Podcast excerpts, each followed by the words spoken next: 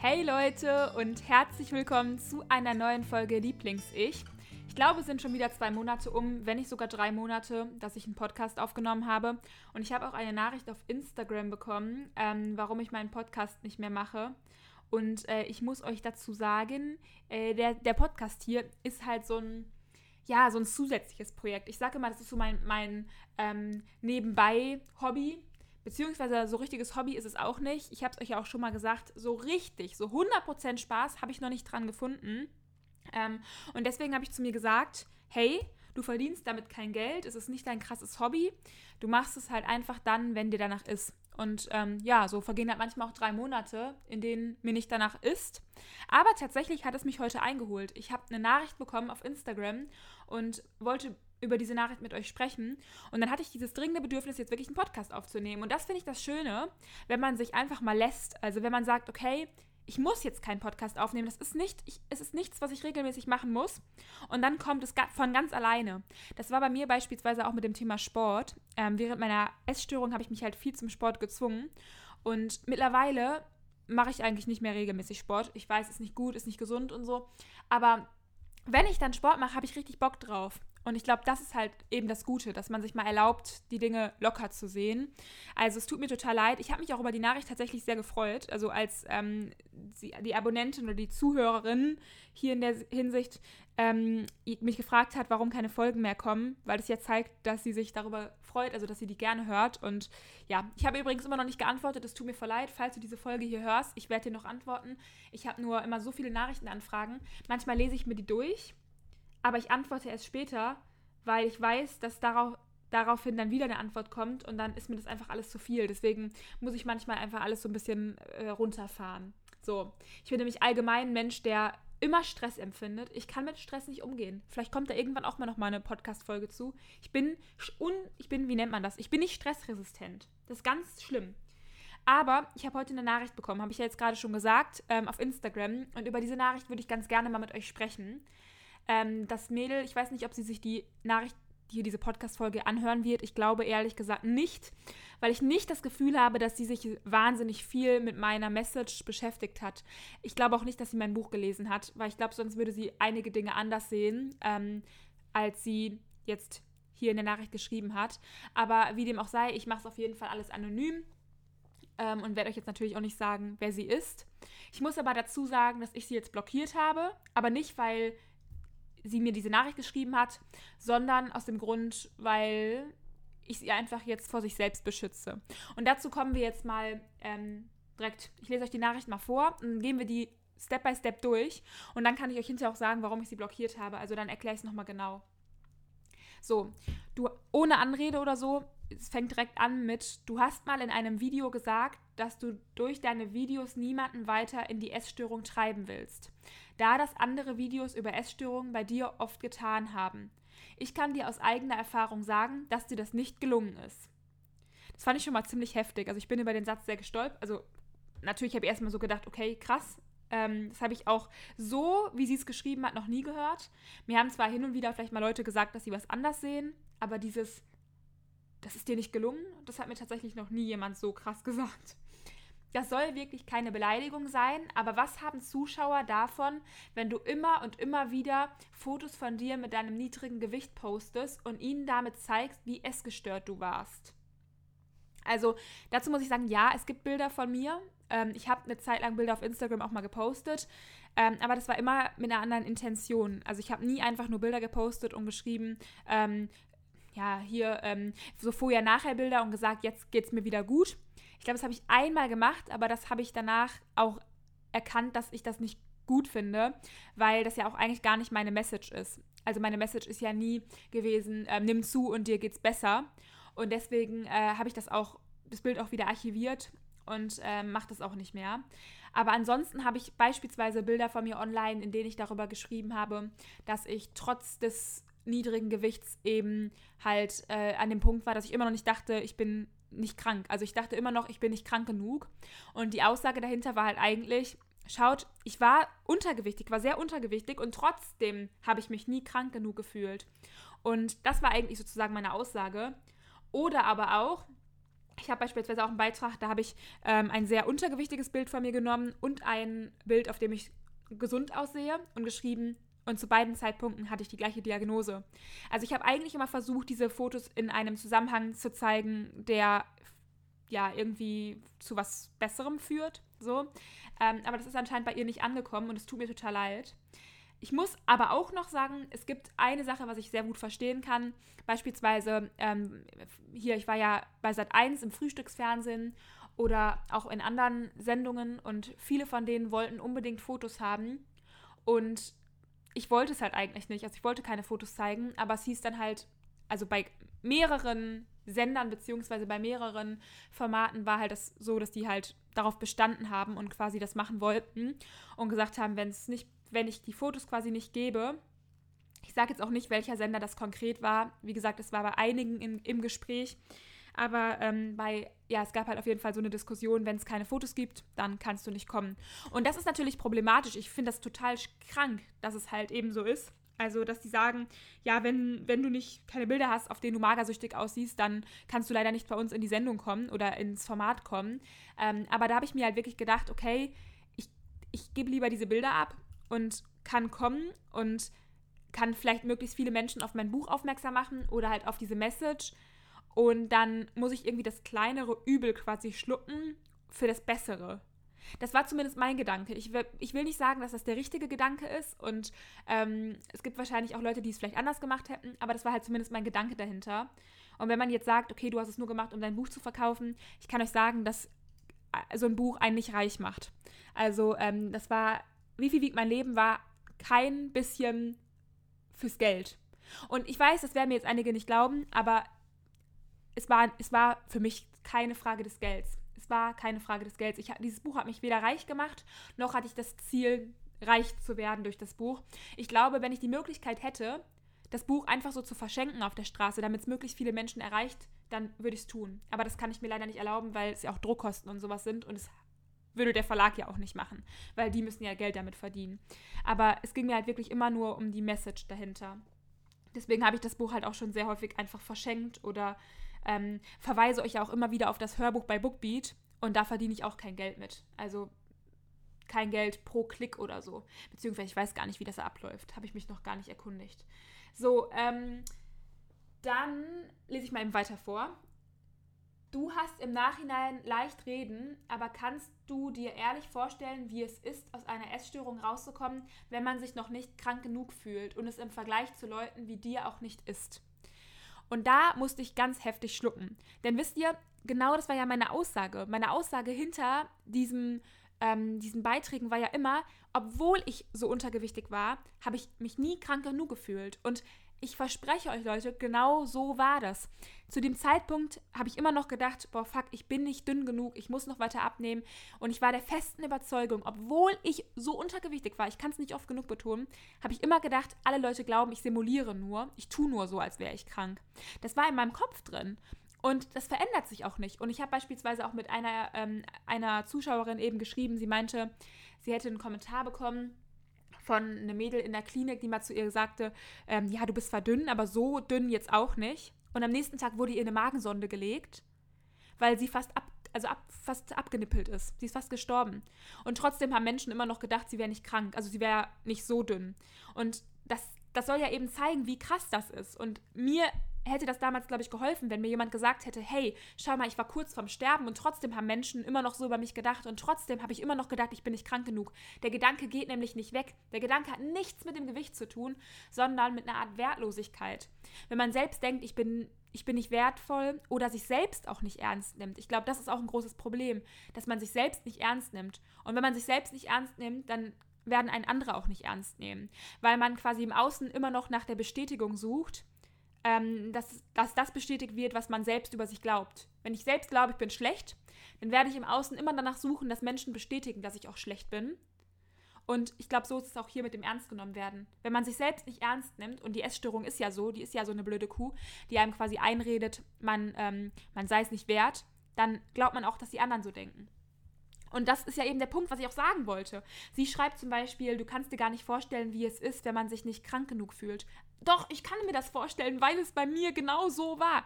Das war bei mir während der ganzen Zeit so. Das war in den ersten Monaten so, das war während ich normales Gewicht hatte so und es war auch während des, der Zeit im starken Untergewicht so. Zu jedem Zeitpunkt habe ich immer noch gedacht, ich bin nicht krank genug. Beispielsweise war für mich immer der große Gedanke, dass ich geglaubt habe, ich muss an die Magensonde. Ich dachte immer, wenn ich nicht an die Magensonde komme, bin ich nicht krank. Oder wenn ich nie Fahrstuhlpflicht habe. Während meines zweiten Klinikaufenthalts gab es ähm, eine Fahrstuhlpflicht für diejenigen, die ein BMI unter XY hatten. Ich habe keine Ahnung, ich weiß nicht mehr. Und ich war halt über diesem BMI. Und ich dachte immer, ich bin nicht krank, wenn ich nicht Fahrstuhlpflicht habe. Und Leute, ich war nie mehr in dieser Klinik. Ich hatte nie mehr Fahrstuhlpflicht. Ich war nie in der Situation, ich war nie der, an der Magensonde. Das hat, ich hatte das alles ja auch nicht. Und das waren ja damals meine gestörten Ziele. Und der, damit will ich einfach nur zeigen, ich habe dieses Gefühl auch nicht gehabt. Und was sie hier auch noch schreibt und ist im Vergleich zu Leuten wie dir auch nicht ist. Doch, denn das Gewicht sagt nichts darüber aus, wie krank du bist. Das hat zum Beispiel auch mal mein Therapeut gesagt. Er meinte, er hat eine Patientin gehabt, die war normalgewichtig und die war so krank. Die war so krank, dass er die irgendwann tatsächlich zwangsernähren musste, weil die aufgehört hat zu essen. Und die war normalgewichtig. Und das ist halt eben der Punkt. Und ich glaube, dass es Menschen gibt, die schon zu einem viel höheren, ähm, bei einem höheren Punkt sterben beispielsweise als andere. Das, daran sieht man ja, dass das Gewicht eben nichts damit zu tun hat, wie krank man ist. Dann schreibt sie, du warst im Endeffekt ja ziemlich krank und somit konntest du dir selbst da sagen, dass du mittlerweile krank genug bist. Das stimmt eben nicht. Das war es eben nicht. Erstens, du warst im Endeffekt ja ziemlich krank. Ganz ehrlich, so wie sie die, diese Nachricht schreibt, daran merkt man schon, dass sie selbst eben komplett krank ist. Sie ist selbst krank. Nur kranke Menschen schreiben so eine Nachricht. Ähm, das ist gar kein Vorwurf, das soll jetzt nicht beleidigend klingen oder so, sondern fast eher beruhigend für, an sie, weil sie möchte ja krank sein. Dann kann ich eher an dieser Stelle sagen, dass sie definitiv krank ist. Ähm, und dass ich mir selbst sagen konnte, dass ich mittlerweile krank genug bin, das eben nicht. Ich, das, das war nie so. Das war nie so. Ich habe immer, als ich mein tiefstes Gewicht hatte, habe ich immer noch gedacht, soll ich nicht noch weiter? Wenn ich noch ein bisschen weiter runter, ist doch noch cooler, ist doch noch weniger, ist doch noch kranker. Ich habe den Gedanken, ich bin den niemals losgeworden. Und ich glaube, dass ich irgendwann einfach nur die Erkenntnis hatte, dass ich dieses krank genug nicht erreichen werde. Ich war nie an dem Punkt, dass ich krank, mich krank genug gefühlt habe, aber irgendwann war ich an dem Punkt, dass ich gemerkt habe, dass krank genug kommt nicht mehr. Das ist der große Unterschied.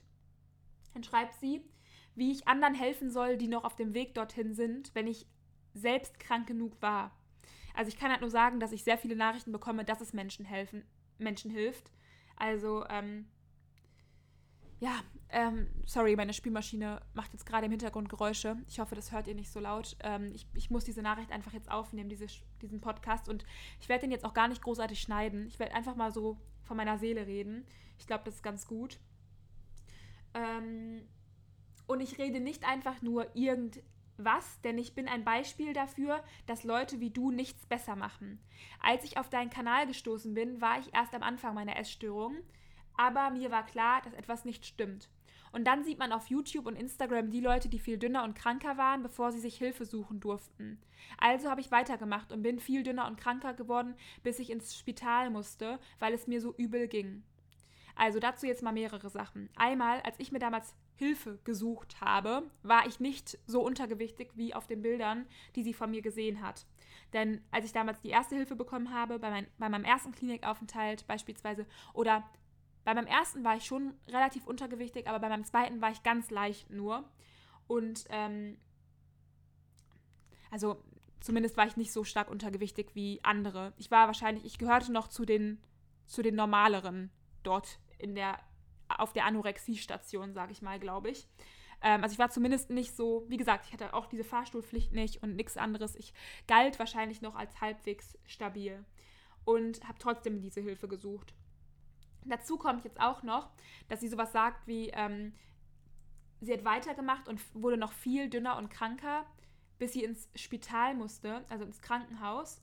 Dann schreibt sie, und dein Kanal oder ähnliche haben es nur verstärkt und null geholfen. Ähm, das finde ich halt problematisch. Zum Beispiel, als sie mir diese Nachricht geschrieben hat, ich werde sie gleich noch weiter vorlesen, aber als sie mir diese Nachricht geschrieben hat, ich weiß, das ist ähm, nicht gerade zeigt nicht gerade von Stärke, Aber ich hab, meine erste Reaktion war, dass ich angefangen habe zu weinen. Und ich sage euch das jetzt ganz ehrlich, mich hat es richtig doll mitgenommen.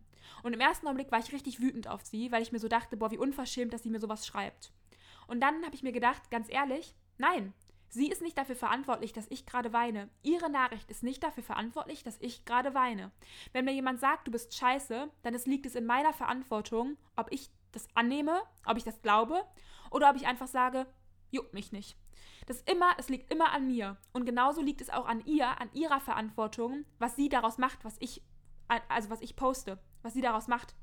Und niemand ist schuld daran, wenn eine andere Person krank wird, denn man kann sich immer letztendlich noch selbst helfen. Man ist immer man ist immer, man hat immer die Macht über sich selbst.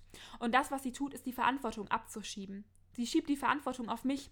Und ich verstehe, dass es einfacher ist, denn als ich diese Nachricht gelesen habe, habe ich sie gescreenshottet und einer sehr guten Freundin von mir geschickt. Das war die Freundin, die durch, äh, mit mir durch wirklich ganz schwere Zeiten gegangen ist. Und ähm, sie eigentlich auch immer, sie war immer an meiner Seite. Und als ich die erste Reaktion von ihr war, krass, diese Nachricht hätte von dir 2017 stammen können, weil ich genau so gewesen bin.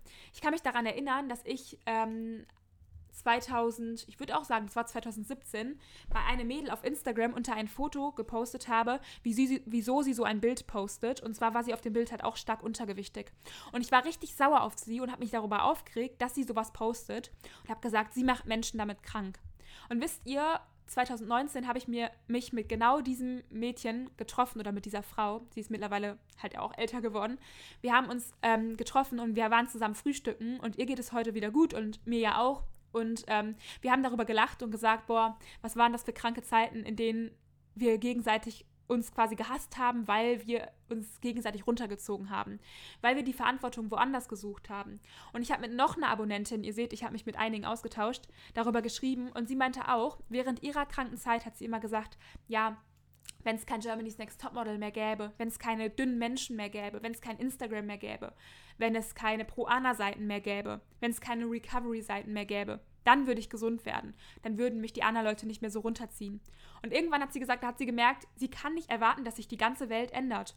Und genauso war es bei mir auch. Ich habe früher, das habe ich schon mal in der Podcast-Folge gesagt, immer erwartet, dass ähm, andere Menschen nicht zu meinem Körper sagen. Ich bin ausgeflippt, wenn meine Oma gesagt hat, dass ich zugenommen habe. Ich bin ausgeflippt, wenn meine Eltern gesagt haben, dass ich gut gegessen habe.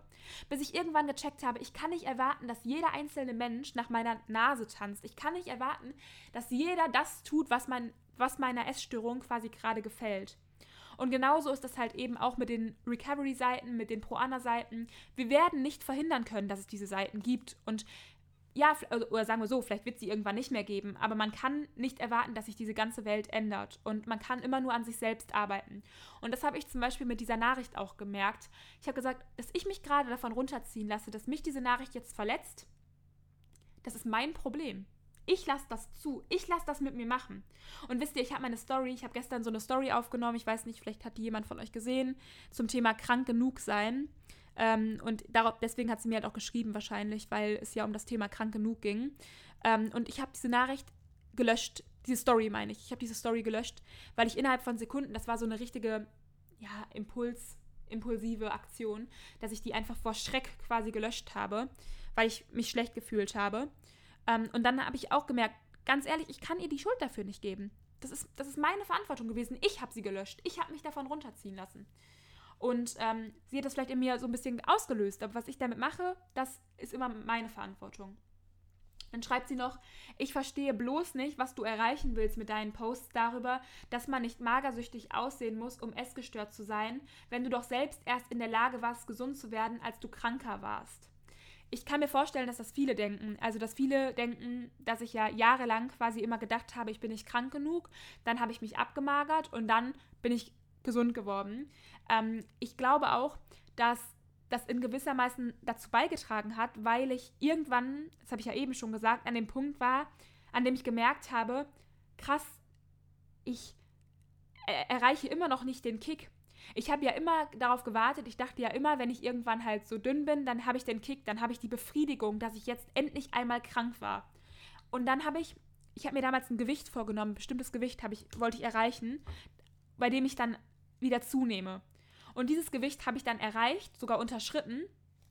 Und es hat immer noch nicht, es hat immer noch keinen Kick gegeben. Es hat immer noch nicht Klick gemacht und es hat immer noch diesen Anteil in mir gegeben, der gesagt hat, okay, jetzt kannst du noch weiter abnehmen. Und ich glaube, das hat mir viel mehr gezeigt, dass es diesen Moment nicht gibt, dass es dieses kranke Nut nicht gibt.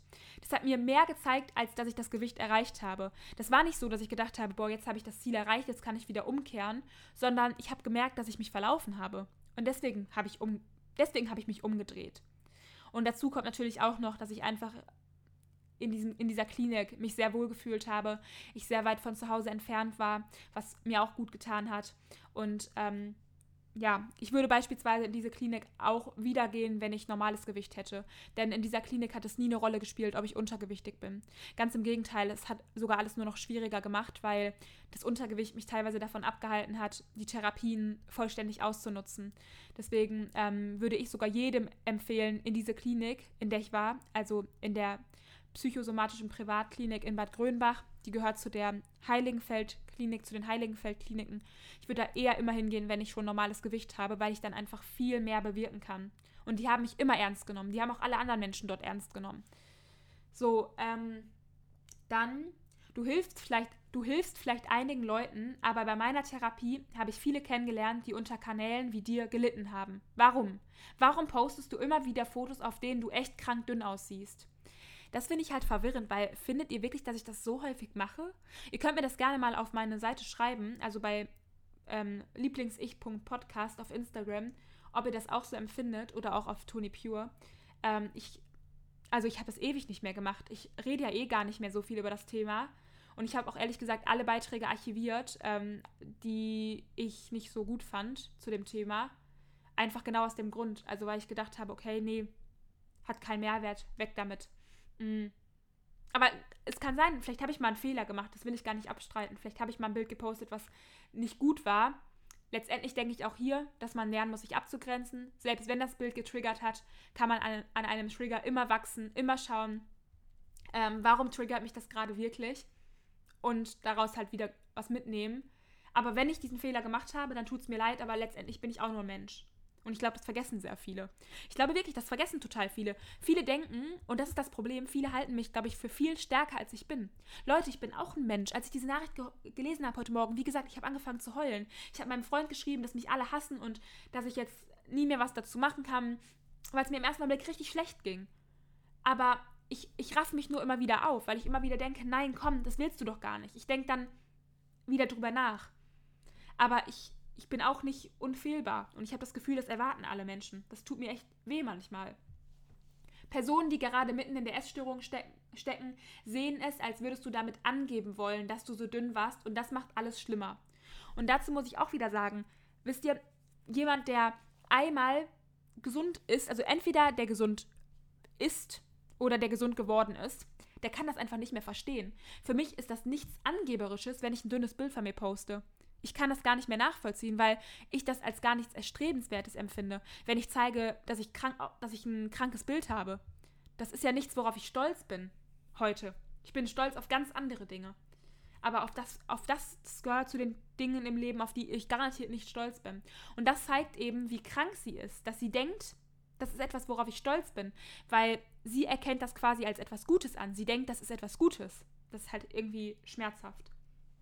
Sie schreibt, ich spreche aus eigener Erfahrung und was alles noch viel schlimmer ist, ist zu sehen, dass alle, die, die wieder gesund sind, entweder vegan sind oder extrem viel Sport machen.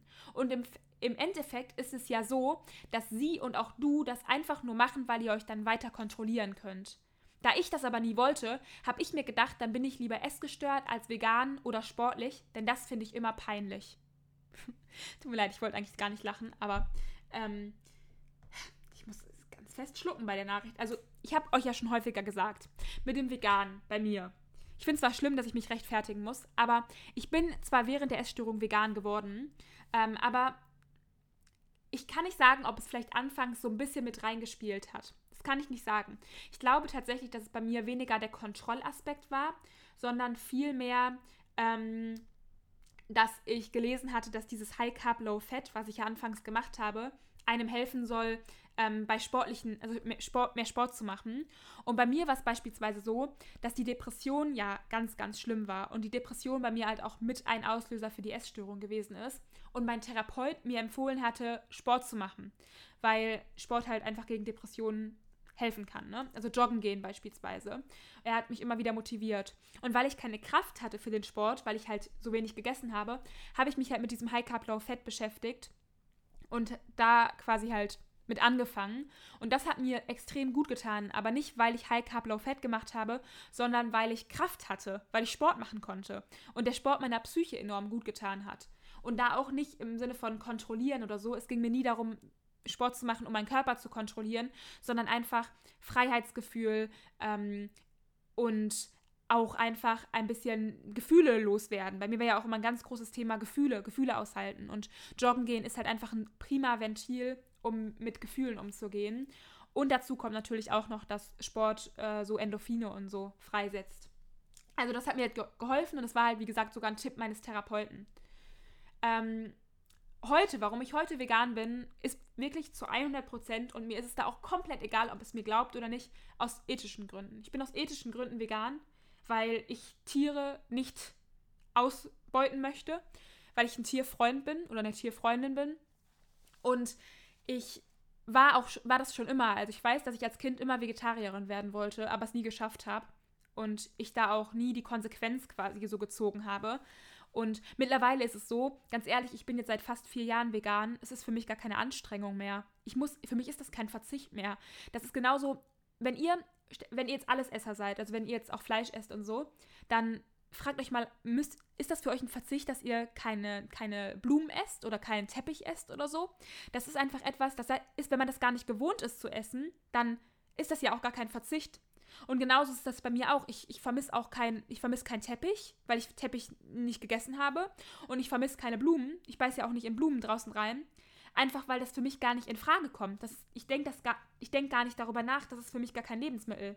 Und genauso ist Fleisch beispielsweise auch für mich gar kein Lebensmittel. Weil ich das einfach gar nicht mehr in Betracht ziehe zu essen. Und ähm, ja, das ist für mich eigentlich gar kein großer Verzicht mehr.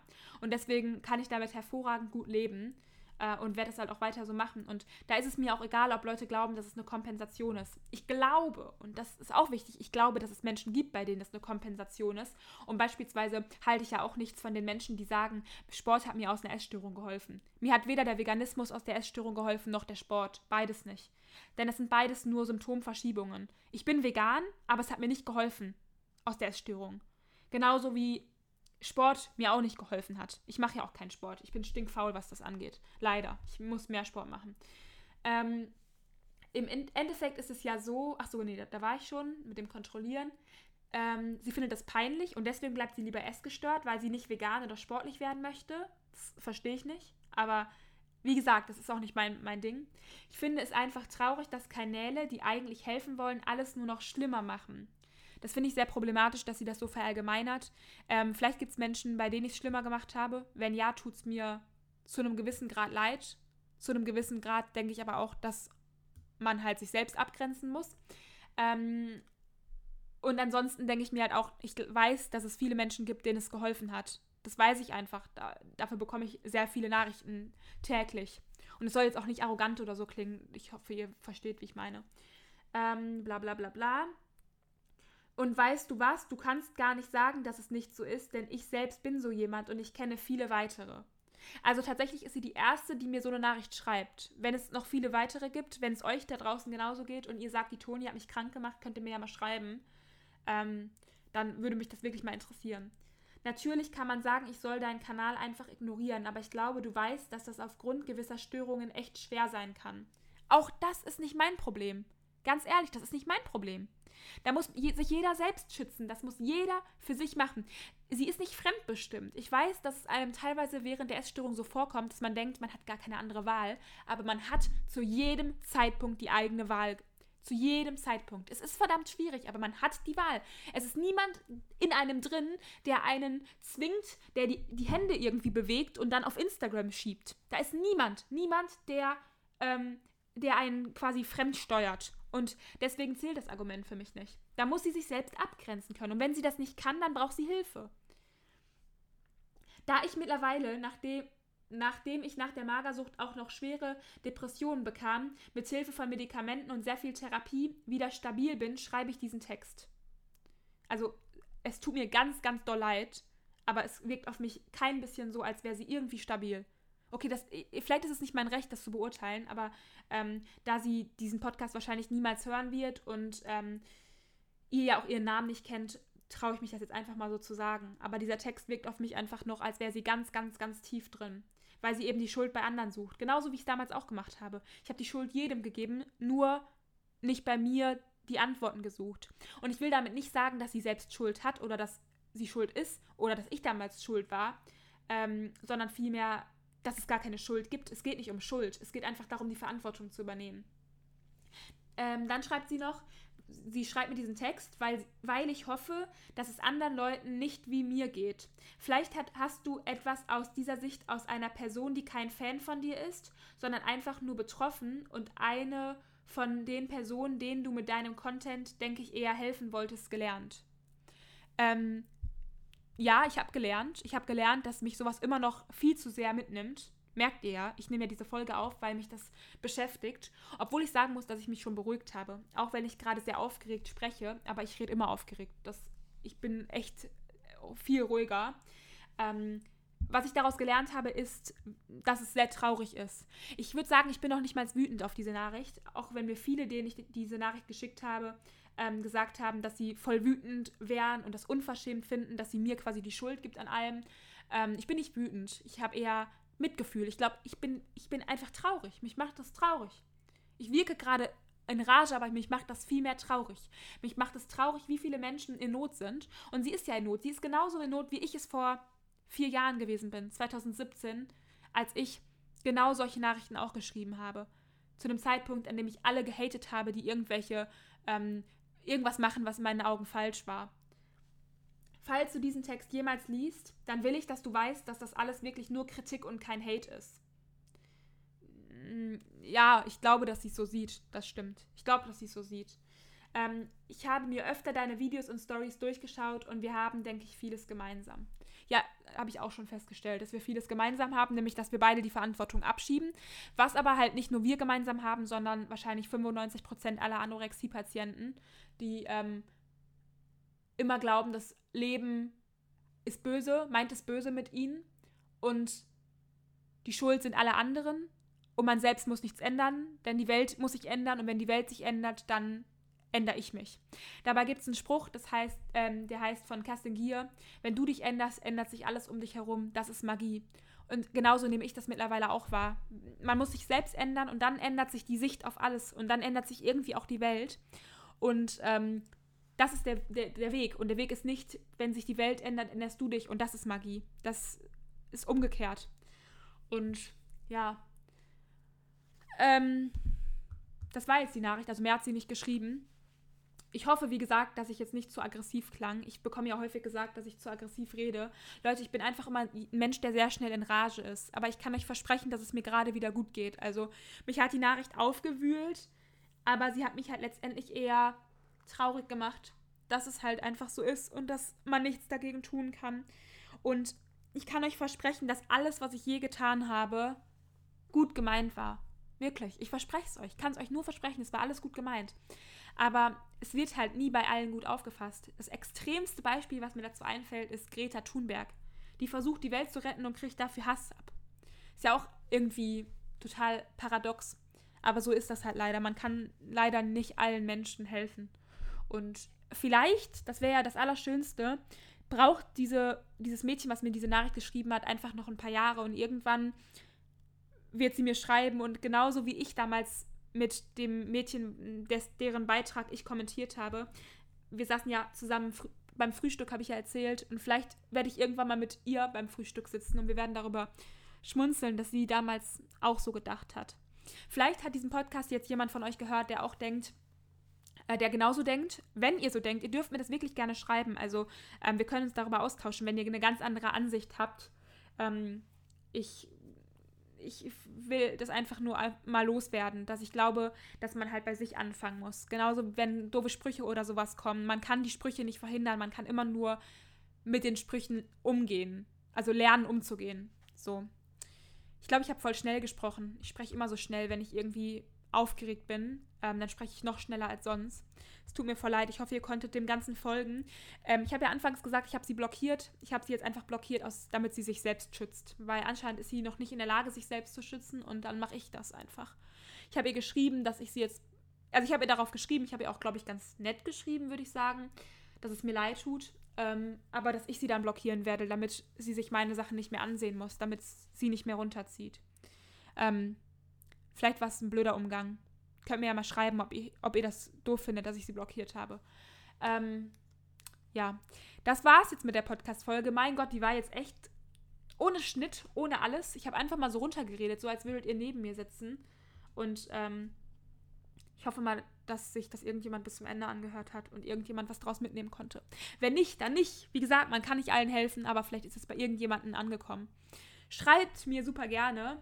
Wie gesagt, lieblingsich.podcast heißt meine Instagram-Seite und ähm, da gehen die Nachrichten dann auch nicht unter. Wenn ihr mir bei Tony Pure schreibt, dann kann es sein, dass es mal untergeht. Da sind nämlich sehr viele Nachrichten immer.